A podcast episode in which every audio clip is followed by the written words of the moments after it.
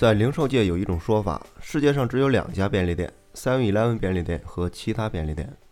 不过，很多人一直以为 Seven Eleven 是一家日本公司，实际上它是一个地道的美国品牌。Seven Eleven 的正式商标表示方式为七 Eleven，除了最后一个字母是小写外，其余的字母均为大写。这可能是因为当时注册的时候，美国的商标法中不允许一般的名词或者是数词作为商标来注册。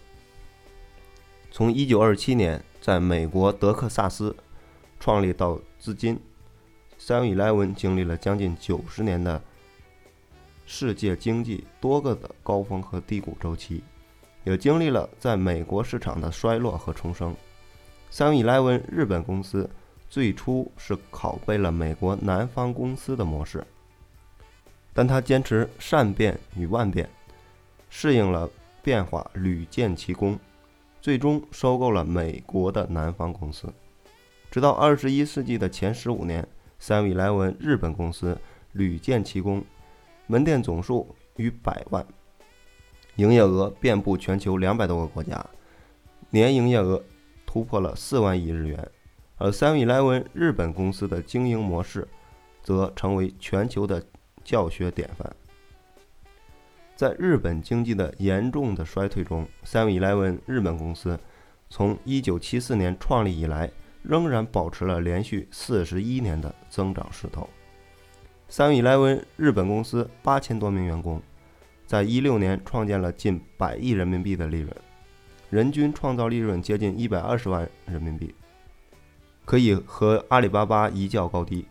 作为在美国起家的零售业标杆，从濒临破产到全球第一，Seven Eleven 一路崛起的背后，也就是日本便利店之父铃木敏文，究竟用了什么样的秘诀造就了 Seven Eleven 的今天呢？而目前我们熟悉的在中国内地不同地区的 Seven Eleven 门店。又与日本公司或者是美国公司有没有关联？咱们还要从 Seven Eleven 创建之初说起。一九二七年，全国第一家便利店在美国的达拉斯诞生，由南大陆制冰公司创立而成。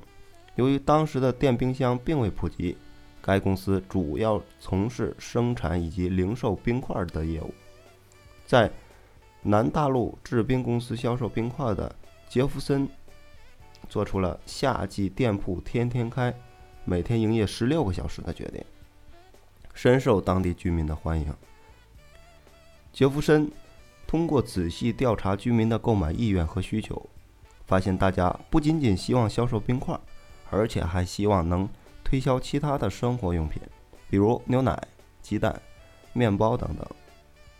为此，法林提议南大陆公司为自己负责的店铺提供更多的便利商品，并得到了公司的首肯，结果大获成功，从而形成了后来风靡全球的便利店的雏形。便利店早期名为图腾店，在一九四六年名称变更为 Seven Eleven，因为当时店铺的营业时间是每周七天，从早上七点一直到晚上的十一点。到了一九六三年，Seven Eleven 开始了全天二十四小时的营业。顺着这一思路，不断倾听顾客心声的南方公司，其营业额节节攀升，在市场上频频地创造出了优秀的成绩。到了一九六三年，在美国德克萨斯州、佛罗里达州以及以及弗吉尼亚州等，Seven Eleven 连锁便利店已经超过了一千家。然而，就在南方公司伴随着美国都市化进程，成功的将门店覆盖到全美各州，使其成为世界上最大的便利店连锁品牌之时，他却改变了经营路线，倾其所有投入多元化的扩张。此举连续遭遇了滑铁卢。结果，在一九七三年，日本的伊藤洋华堂公司同美国的南方公司签订。地区性的特许加盟协议，并获得了 Seven Eleven 便利店模式在日本的发展权。这是全日本范围内首家拷贝美国模式的便利店。一九七四年，Seven Eleven 日本的第一家便利店在东京开业。在成立之初，伊藤洋华堂内部相当的反对。铃木敏文以即使失败也不影响母公司为条件，取得公司高层的首肯。一九七五年开始变更为二十四小时全天候营业，成为在日本广受欢迎的连锁便利店。到了一九九零年，伊藤洋华堂公司已经将四千家三 e 1 e 的连锁便利店开遍了日本各地。三 e 1 e 模式在日本取得了成功的同时，却在美国徘徊在生死的边缘。一九九一年，由于多元化扩张失败。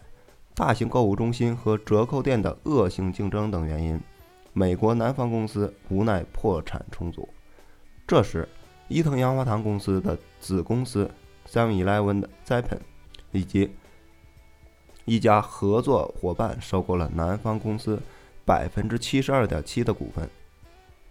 后来，Seven Eleven Japan 又收购了这家合作伙伴。在一九九九年的时候，美国南方公司进行更名。也成为了 Seven Eleven Japan 的子公司。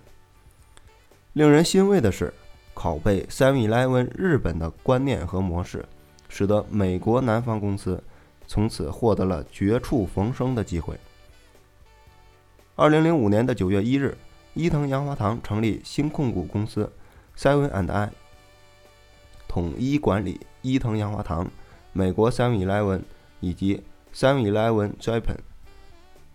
并于二零零五年的十一月九日正式完成了收购 Seven Eleven 的全部股权，使得这家美国公司成为全资的子公司，同时也自美国证券市场进行退市。在一九七八年，台湾统一企业集资创办了统一超市商店股份有限公司，并于一九七九年引进 Seven Eleven。一九七九年五月。十四家统一超级商店在台湾开业。统一超商在初创的道路上是非常的艰辛，因为长期亏损，所以在一九八一年被公司并回母公司的超商事业部。第七年终于扭亏为盈。一九八七年，统一超商股份有限公司再度独立，在母公司统一企业的全力支持下。统一超商经历了一段时间的努力与摸索，通过积极的展店和创新行销，开启了台湾便利店的黄金时代。一九九零年，成为台湾零售业的霸主。在两千年的时候，美国 Seven Eleven 和统一超商签订了永久的授权契约。而在一九九七年，统一超商与美国的星巴克合资成立了统一星巴克股份有限公司。目前，统一超商旗下经营了几十个零售品牌，除 Seven Eleven 之外，还包括统一星巴克、酷盛时冰淇淋、伯克莱等等。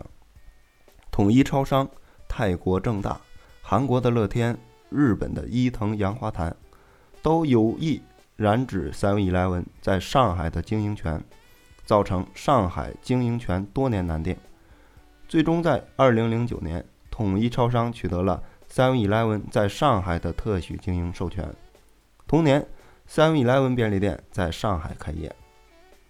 所以，咱们可以理解为，在零九年上海开业的 Seven Eleven 便利店是实属于台湾的企业。说到这儿呢，咱们就不得不提另外一个巨头公司——牛奶国际。牛奶国际是英资颐和集团旗下的亚洲著名的零售集团。主要经营超级市场、大型超市、便利店、美健产品零售店以及家居用品店。旗下经营的品牌有全港最大的连锁店惠康 Welcome、Seven Eleven 便利店、万宁以及颐和宜家。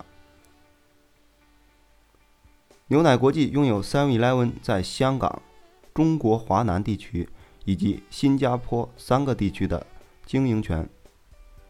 香港首家的 Seven Eleven 于1981年设立，澳门是在2005年期间设立分店。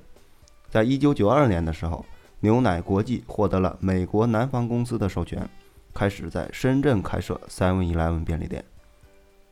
一九九五年开始在广州开设 Seven Eleven 便利店，在零一年的时候，牛奶国际与广东信捷商务发展组建合资公司广东晒衣便利店，并获准在广东开设三百家店铺的通行证。到了二零零六年，Seven Eleven 获准在华南地区开展特许经营业务。目前，广州、深圳、东莞、佛山、珠海、中山、江门的分店总数已经超过了七百间。所以，目前 Seven Eleven 在中国内地华南地区的业务是由牛奶国际负责运营，而上海地区的业务是由台湾的统一超商负责运营，而目前其他地区的业务则是由日本 Seven Eleven 以合资或者是独资模式进行运营。二零零四年，由株式会社 Seven Eleven 日本和北京的王府井百货有限公司。中国糖业酒类集团有限公司出资共同注册的七十一北京有限公司成立，负责北京、天津地区的业务。二零零四年，北京的首家 Seven Eleven 便利店东直门店正式的开业。到了二零一零年，由七十七中国投资有限公司出资的七十七成都有限公司正式获批。二零一一年，成都第一家的 Seven Eleven 便利店正式开业。到了二零一二年，山东种地集团有限公司与株式会社 Seven Eleven 日本共同出资，成立了山东种地便利生活有限公司。二零一二年的十一月，山东首家 Seven Eleven 便利店在青岛开业。而到了二零一三年，四川的新希望集团、日本三井物产株式会社。和日本的 Seven and I 集团合资成立新九商业发展有限公司。到二零一三年的年底，重庆的首家 Seven Eleven 便利店正式开业。按照 Seven Eleven 公司的统一规划，中国地区的 Seven Eleven 便利店的经营将分为十个区域，在全球范围内，Seven Eleven 均已提供经营管理方法和品牌授权，收取。特许经营费的方式来协助当地的特许经营商的发展。根据美国的 Seven Eleven 公司网站的数据，截止到二零一五年八月十八日，全球的各地区授权经营的 Seven Eleven 便利店数量为：在日本有一万七千七百九十九家，泰国有八千四百六十九家，韩国七千四百八十四家，台湾五千零二十二家。墨西哥一千八百七十八家，马来西亚一千八百五十四家，菲律宾一千四百零五家，香港和澳门在九百七十七家，澳大利亚六百一十八家，加拿大四百九十五家，新加坡四百七十七家，印度尼西亚一百九十四家，瑞典一百八十九家，丹麦一百八十九家，挪威一百五十六家。这就是周围的朋友经常提到的，在出国游玩的时候，无论是走到哪个国家、哪个地区，都能看到 Seven Eleven 的便利店的身影的主要原因。除了将分店开遍于全球，Seven Eleven 近百亿元人民币的利润，简直就是一个世界奇迹。日本便利店行业排名第二到第四位的三家连锁店的利润总额，仍然不及 Seven Eleven 便利店一家。的一半儿，这个利润大约也是中国地区盈利能力最强的高新零售的四倍，永辉超市的六倍。